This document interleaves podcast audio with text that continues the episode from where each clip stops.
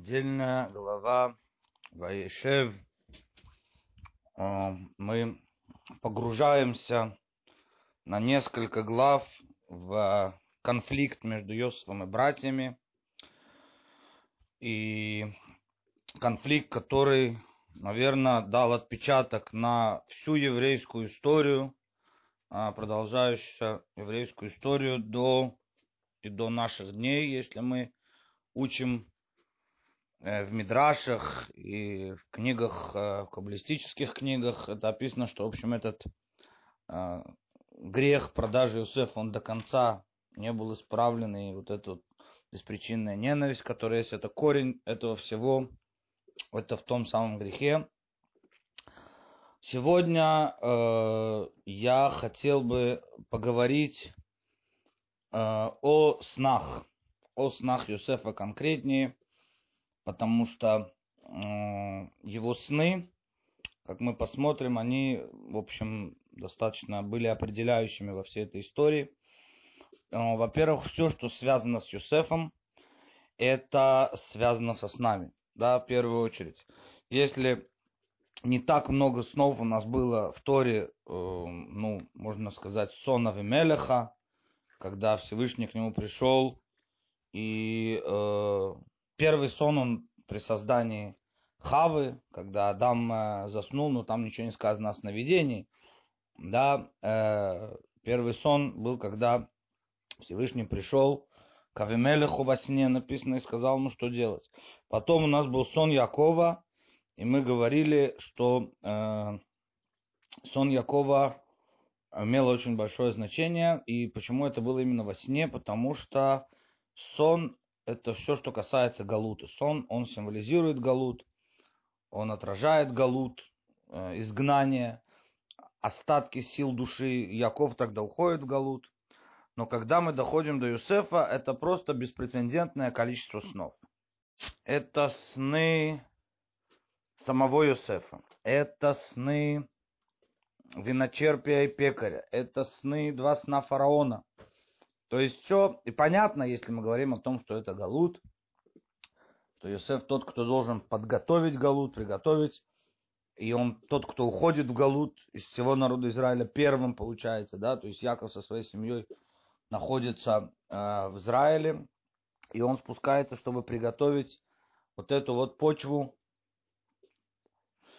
для э, изгнания дальнейшего, как мы увидим в конце, каким образом, э, в общем, это все связано, конечно, с, с изгнанием. А, тем не менее, эм, хотелось бы понять, что же действительно видит он во сне и почему так много это занимает места. А, как бы то ни было, начнем мы с другого немного вопроса, который тоже связан со снами. Это вопрос, для чего, собственно, Юсеф рассказывает эти э, сны братьям и отцу. Да, то есть э, совершенно очевидно, написано уже изначально, можно было ожидать реакцию братьев, потому что изначально они уже его не очень э, любили, да. И тут он приходит и еще э, идет и рассказывает свои сны, в которых э, то, в чем его подозревали, том, что он э, любимчик отца. Я не буду сейчас входить подробно в конфликт, почему был конфликт, это отдельная тема. Я сказал, что я хотел поговорить именно о снах. Причина конфликта самого, что думали братья и так далее, это не главная наша э, тема разбирательства. Да? Тем не менее, в общем, братья считали, э, как мы уже говорили, мы немного занимались в прошлых годах, что э, Юсеф хочет э, определенным образом узурпировать власть, отделить братьев. Он э, ведет себя как Исав, э, который пытался э, Ицхака, значит, опутать сетями, показать, что он кошерный, что он соблюдающий, что он, да, спрашивал вопросы, связанные с Торой, обманывал.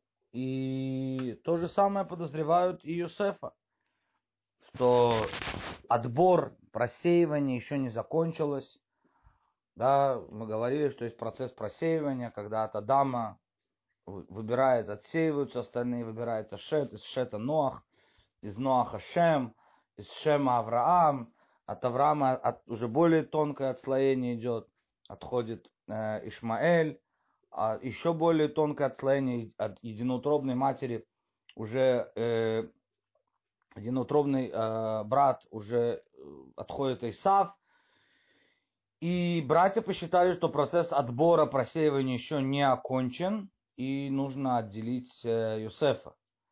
Вот, он тот, кто, э, он, так сказать, слабое звено в, данном, в данной ситуации. И заметим, что первенец, да, отходит всегда.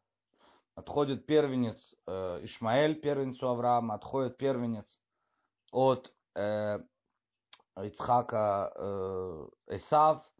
И тут Йосеф, который претендует на первенство, потому что мысль-то у Якова была о Рахель, когда он не знал, с кем он, и как бы и поэтому Йосеф определенным образом является первенцем. И э, Яков это подчеркивает своим поведением, да, он выделяет его среди остальных братьев, да, хотя он Бен Скуним, хотя он сын из младших, э, предпоследний, он сказать, да, тем не менее, э, Яков выбирает и выделяет, и в конце концов он таки получит часть того, что должен получить первенцев, первенец. Двойную долю в наследстве он получает. Два колена становятся у Юсефа э, получают наследство вместо него. Вот. И братья посчитали, что так же, как отсеиваются первенцы, должен отсеяться здесь и Йосеф. И это было ошибкой. Да, всегда легко смотреть, когда у нас есть э, те подзорные трубы, те очки, которые дали нам наши мудрецы, и когда мы уже постфактум стоит. Но надо понять, что когда ты внутри истории, это намного тяжелее все оценивать. И мы говорим о братьях, о святых коленах Израиля. Конечно, все было не так просто там. Тем не менее, тем не менее, э, э, э, начался другой, другой процесс, другой уровень, когда тот, который мы уже упоминали, это уже должно было прийти объединение. Да, теперь есть первичное множество. Сначала были единицы, Авраам, Ицхак, Яков. И теперь первичное множество, 12 колен, которые должны, новый этап объединения. Теперь они должны научиться жить в мире друг с другом. И, как мы видим, это не получается. Как только было, разделились Каина и Эвель, уже началась эта проблема, э, борьба э, за первенство. И тут мы видим, что и здесь это не очень получается. Вот. Но, во всяком случае, э, зачем он идет рассказывать свои сны, когда он понимает совершенно, что реакция будет такой. Ну, самый очевидный и простой ответ – это э, то, что он считал, что это пророчество. И он считал, что э, э, братья поймут и увидят, что Всевышний согласен с этим, э, с его выбором. Да? Более того, мы можем прибавить к этому, что если человек считает, что это пророчество, он э, не имеет права это держать в себе не имеет права держать в себе, если это какое-то пророчество, нужно рассказать. А, теперь есть еще комментарий э, такой замечательный, что, как известно, и как часто э, упоминается во многих источниках, что все сны идут буквально, если буквально перевести за ртом, за то, за толкованием, за то, как озвучат эти сны, поэтому есть даже указание рассказывать сны человеку, который, в общем, хорошо относится, желательно, чтобы хорошо толковать в хорошем направлении этот сон. Вот, во всяком случае, он э, пришел для того, чтобы услышать, э, чтобы... Э, и вот здесь, конечно, вопрос, может ли человек сам себя истолковать. Но мы видим по этому объяснению, можно сказать, что он считал, что сам себя он истолковать не может, а он пришел рассказать им, чтобы услышать толкование от них. Наверное, все эти причины мы вместе, э, если их соединим, это все, все будет правильно, да. Э, как есть такой отрывок э, в, Мегила, в трактате Мегила, когда разные мудрецы приводят разные мнения по поводу того, э, из-за чего Эстер, для чего Эстер пригласила Амана на пир. Да, она могла прийти на пир и сказать царю, вот есть там такой такой-то человек, зачем, зачем нужно было, чтобы он был под рукой, Аман. Вот. И приводится там 12 различных мнений среди мудрецов. И один из мудрецов повстречал пророка Илья и сказал, ну, на самом деле, что имела в виду Эстер из всех этих мнений? А, и он сказал, что все, все эти, все 12. Да, поэтому здесь тоже мы можем сказать, что все вышеупомянутые причины э, имеют место быть. Э, есть, которые говорят, что наоборот, он пытался э, как-то э, прийти и сказать им одновременно с этим, что он своих намерений не скрывает, в отличие от Исава, который пытался показаться честным. Кошерным и так далее, он своих намерений не скрывает, он все, что есть, все, что существует, э, говорит. Э, и для этого он идет и рассказывает, э, рассказывает свои сны. И мы хотели бы сегодня посмотреть э, все-таки разницу, да, э, разницу между этими снами и после этого попытаться понять, э, наверное, главный вопрос здесь и касательно истории с Юсефом как мы увидим, это очень основной вопрос получается. И, как, э, и вообще в отношении к снам, для чего они были нужны. В всяком случае, попытаемся для начала понять э, разницу между двумя снами. Так напомним, что в первом сне э, он видит, э, как мы собираем колосья, вот встал, э, мы собираем снопы, прошу прощения, и вот стал мой сноп и выпрямился, и э, стали ваши снопы, и поклонились моему снопу. И во втором сне он видит, как э, солнце, луна и звезды поклоняются ему. Вот. Какая же разница между двумя этими снами? Да? То есть это, опять-таки, э, это не такой прямой сон, в котором, э, как сон э, Авимелеха, приходит, где Всевышний приходит и просто говорит, что, что нужно сделать. Это было бы очень просто. А, но это сон, э, как говорили психологи, подсознание говорит языком символов, так вот и пророчество говорит языком символов. Коахадимьон называется это у наших мудрецов. Вот этот вот э, язык символов, их нужно растолковать. И в первую очередь увидеть, э, э, ну, как бы направление, оно видно, да, это поклон Юсефу. Везде главенство Юсефа. Это направление, оно, скорее всего, достаточно очевидно. И то, что сон повторяется два раза, есть те, которые говорят, что это знак того, что это сон действительно пророческий, смысл просит. Тем не менее, есть разница между ними. Ну, первая разница, э, которую мы можем упомянуть, первое отличие, это то, что в первом э, сне не упоминается отец и мать, а только братья. Только братья кланяются, и э, все. И это первое отличие. Во второе отличие это то, что в первом сне э, это снопы. Снопы это результат уже некой, а, некой работы. Да, то есть люди работают, собрали сноп, это даже не колосья. Колосья, они растут сами по себе, и то там есть какая-то работа. Но снопы это уже то, что собрали. И вот эта вся работа, которую проделали, она э, передается как бы Юсефу, да, кланяется Юсефу, братья. А все, что во втором сне, это нет никакой работы здесь, да, это все, э, все э, то, что по природе, все, что по, э, по природе. И еще можно добавить к этому, ну, Солнце, Луна это какие-то природные звезды, нет никакой работы здесь особенной. Они просто кланяются и все. А, еще мы видим разницу, что он как все, он как все в первом сне собирает снопы, просто его сон более, а, его сноп более высокий. А во втором сне он вообще отдельный от всех. Солнце и Луна, а он кто? Он не, не еще одна, Солнце, Луна, звезды, он не еще одна звезда. А он это он. Он вообще какой-то особенный, он не часть их вообще. А, вот. Ну и еще одно отличие скажем, может быть есть еще, это те, которые известны мне. А, еще одно отличие это то, что первый сон, он а, нереальный, да, но его можно себе представить.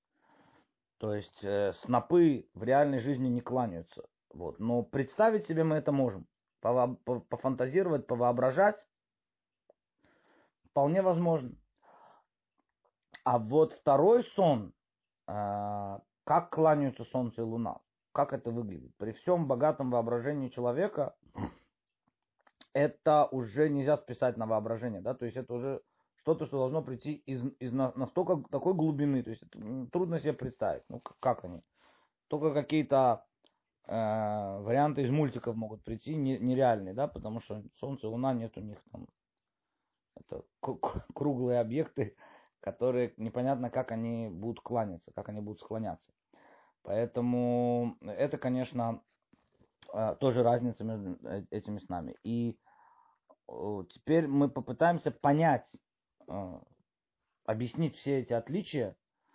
Отличия, они заключаются в том, ответ на, эти, на все эти отличия, да, одним пытаемся одной, одну линию провести, чтобы объяснить сразу все отличия.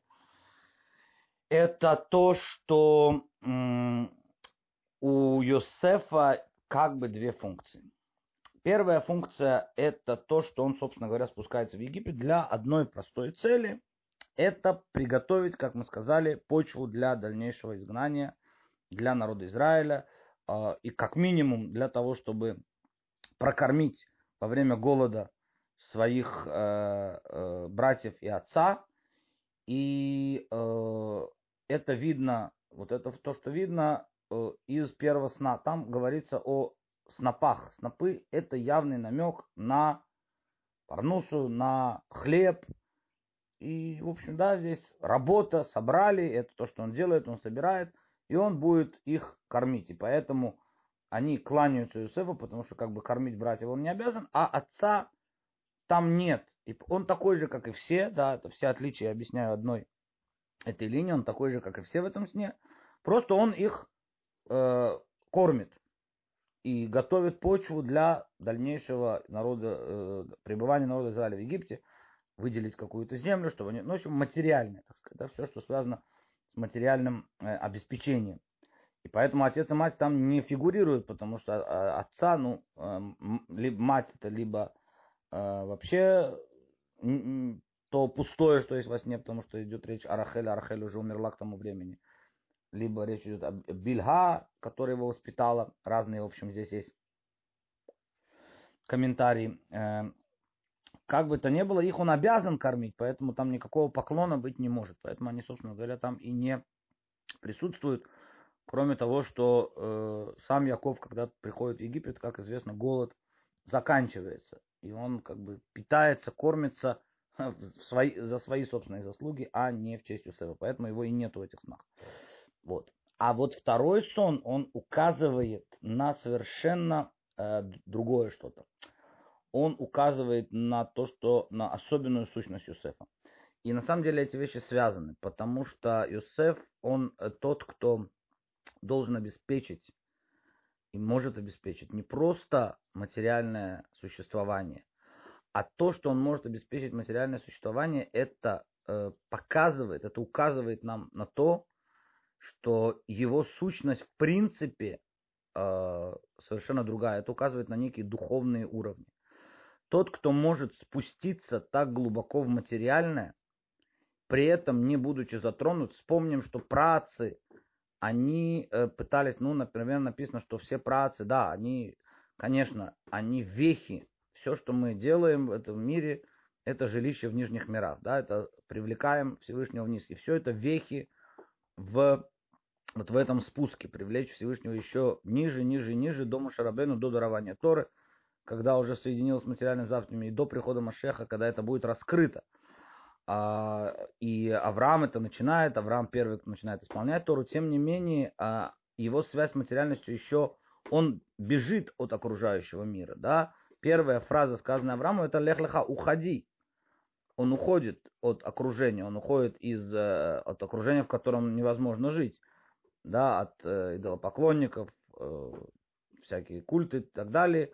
Он уходит из Вавилона, он уходит потом из Харана в землю Израиля. В общем, такая, при том, что он привлекает, конечно, и кормит э, при, приходящих э, бедуинов.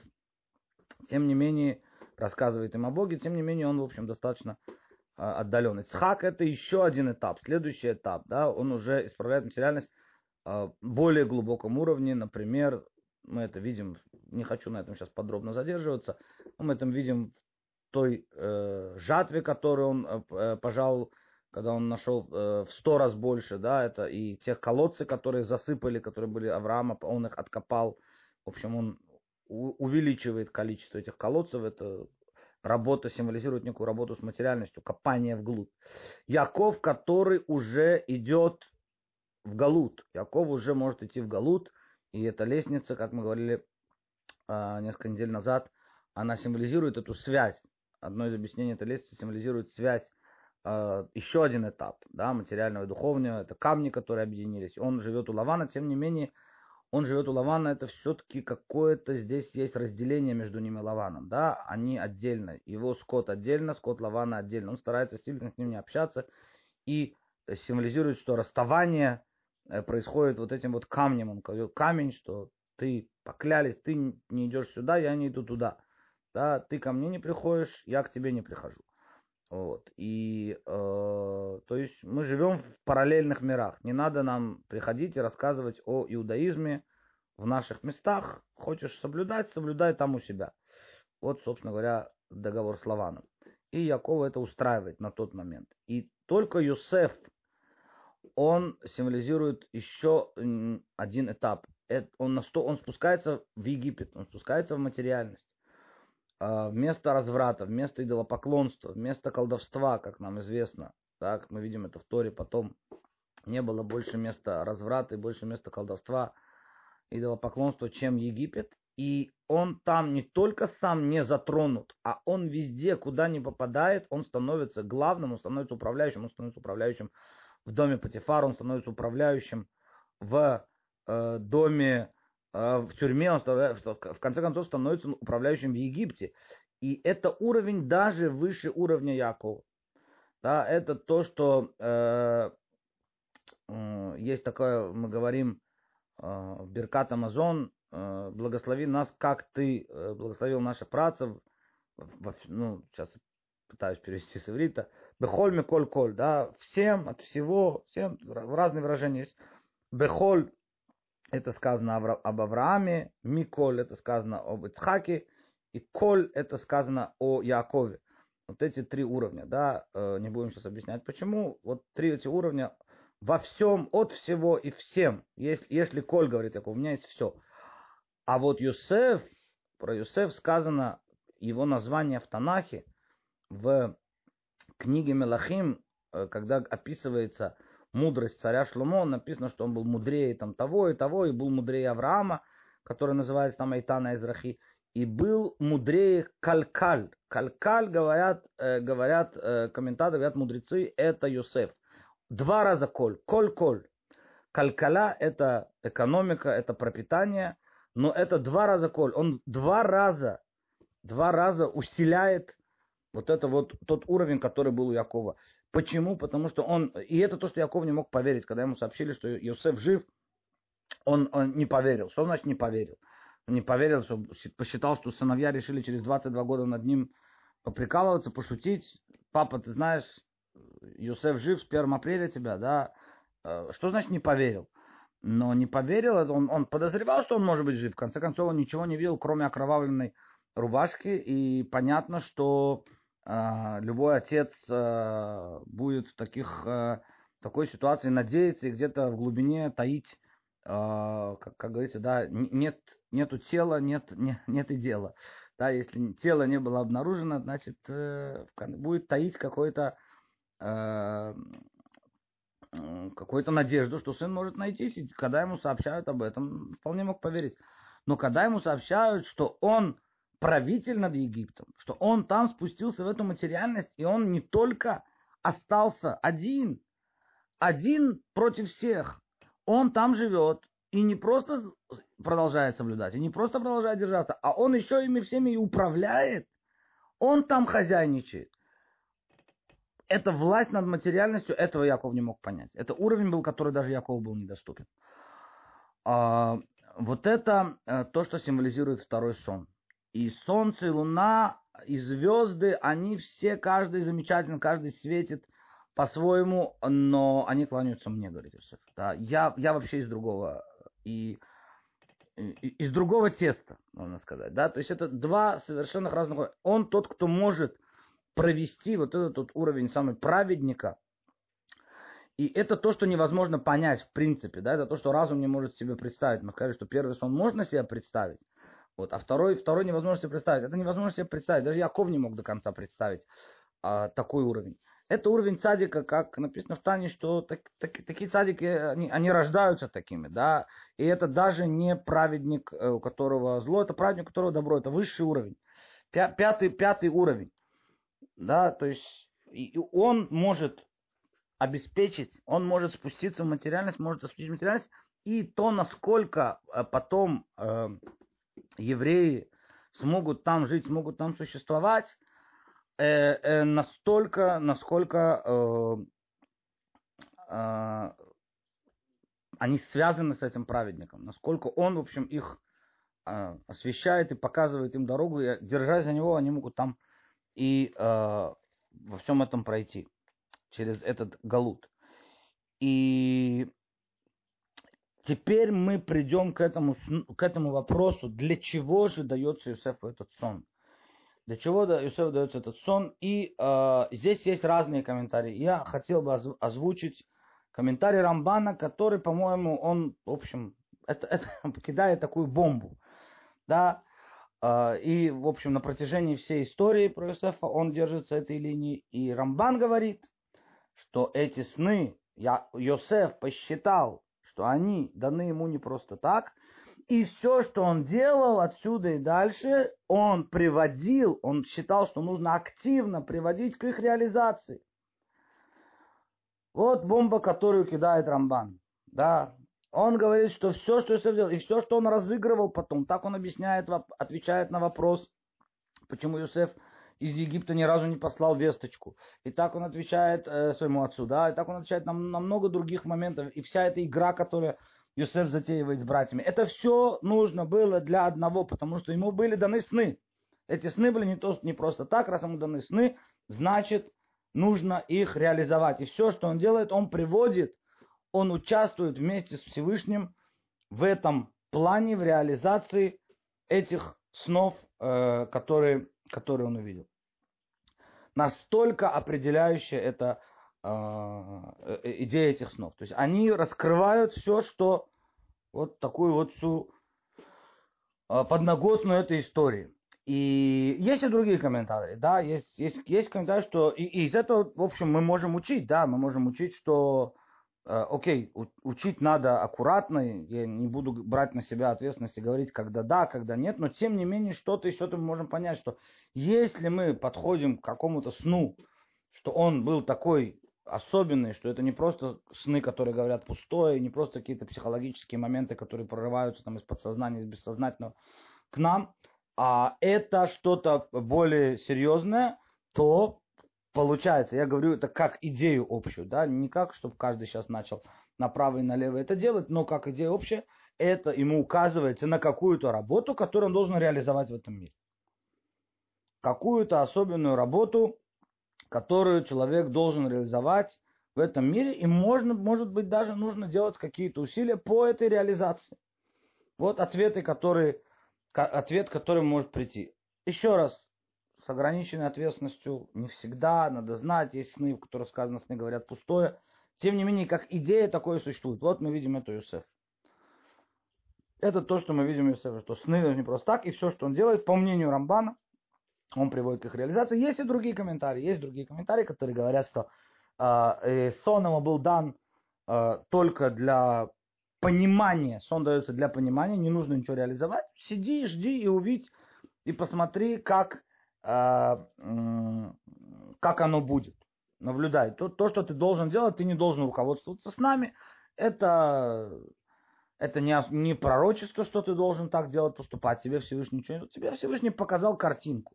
Да, даже если она какая-то пророческая, но она пророческая только на таком уровне, что сиди и наблюдай, да, то есть тебе раскрыли какой-то уровень будущего, но это не значит, что ты должен идти и делать. Но еще раз повторю, Рамбан Так говорит, и это его линия. И для этого даны ему эти сны, для того, чтобы он начал их реализовывать в материальном мире и начал делать действия для э, э, э, значит, для реализации всех этих э, снов. И мнение Рамбана, что сон дается для этого, для э, этой реализации. Э, ну и еще последнее скажу, такой подход ко, всем, ко всему конфликту, да, завершим мы на понимании каком-то, может быть, новом. Э, не совсем новом, но он будет вписываться, но новый, новый взгляд на конфликт между братьями Юсефом. А, дело в том, и опять-таки касающихся этих снов, а, что было в этих снах, и что было видно в этих снах. Эти сны символизировали Юсефу и показали ему, и это то, что он говорил братьям, и это то, что братья не хотели принять, это то, что должен быть галут, должен быть промежуточный этап. Вот это поклонение Юсефу, Юсеф не хотел брать себе царство. Юсеф не хотел брать себе царство.